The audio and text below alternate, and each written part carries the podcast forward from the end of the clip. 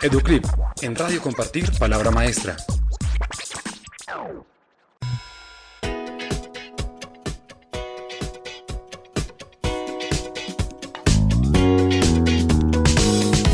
La verdad debe llegar a todos los rincones eh, de la sociedad, a toda la institucionalidad, porque a nivel de la institucionalidad hay cosas que se han validado y que son cosas nefastas, terribles.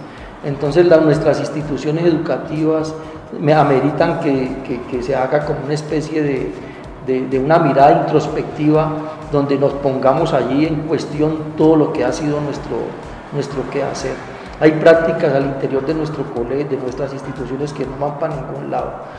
Una de ellas, eh, todo el conflicto social de Colombia y todos los problemas de Colombia, las más de las veces se ha querido resolver en el caso de, las instituciones educativas a partir de la creación de cátedras.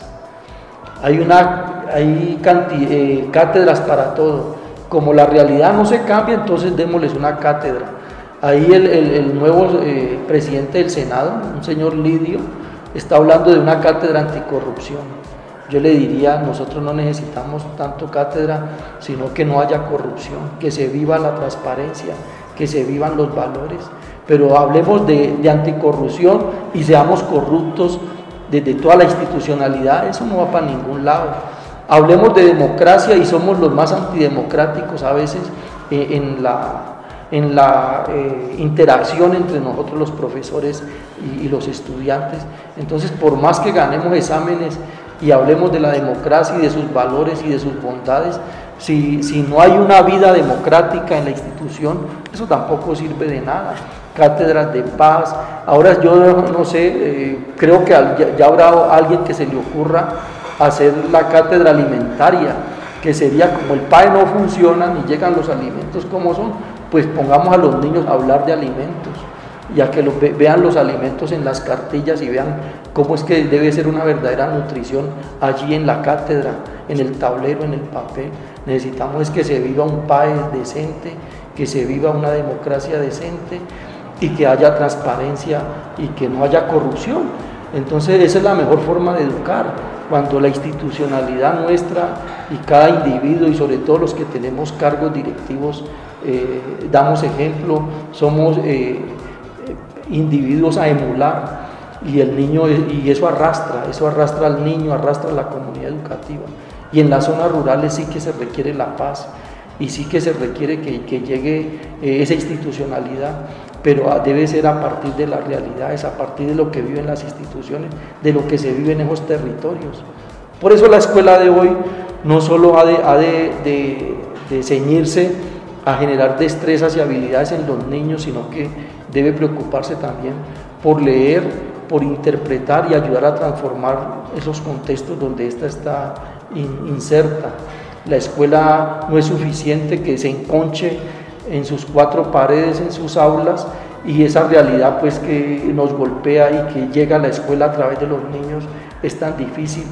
Por ello pues, vengo insistiendo en una propuesta de, una escuela como un proyecto de transformación cultural.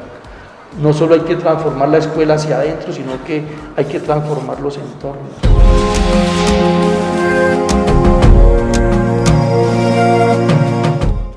Bueno, bien interesante esa pregunta porque de hecho hay una fortaleza en el sector privado. Una de las que yo veo es que la planeación es más rigurosa en el sector privado. Hay que planear más y hay control sobre esa planeación. Eh, desgraciadamente en la educación pública el planear y el hacerle seguimiento a la planeación y a la ejecución de lo planeado y a la y a la evaluación de eso que se ejecutó, todo eso se ha vuelto pues como muy folclórico. No hay rigurosidad en eso y parte de lo, del éxito de una institución es que hay que hacerle seguimiento a eso.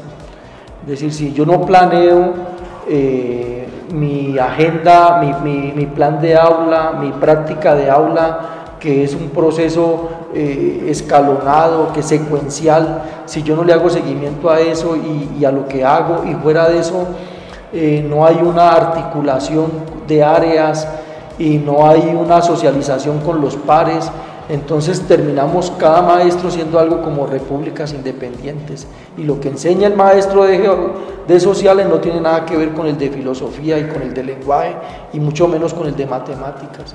Y esa, esa segmentación del saber genera muchos problemas. Y eh, el otro elemento es que somos reacios a la evaluación, a que nuestra práctica se evalúe. Y en el sector privado hay mucho rigor en eso. Eh, se evalúa lo que se hace durante el año y eso determina pues eh, que se pueda continuar o no en la institución. Yo no quiero decir que, que eso genera también inestabilidad, pero esa estabilidad que logramos los maestros del sector público donde uno queda sembrado ahí a través de un, decreto de nombramiento, pues nos ha generado también a veces un apoltronamiento y el caer a veces como en una zona de confort. Y entonces un maestro no tiene eh, motivación ni nada para que cambie, para que se revise, para que esté auscultando su práctica y entonces todos los años para que pareciera que fueran lo mismo. El maestro no tiene opción de, que alguien, de que un par lo mire o un superior lo mire y pueda decirle, hombre, hay que hacer ajustes acá, hay que mejorar aquí, hay que esas ayudas eh, didácticas, ese tipo de evaluación, todo eso también puede mejorarse. Y es simplemente eso, aceptar que somos seres en formación también, que no nos la sabemos todas, todas y que puede haber alguien que pueda opinar sobre nuestro quehacer.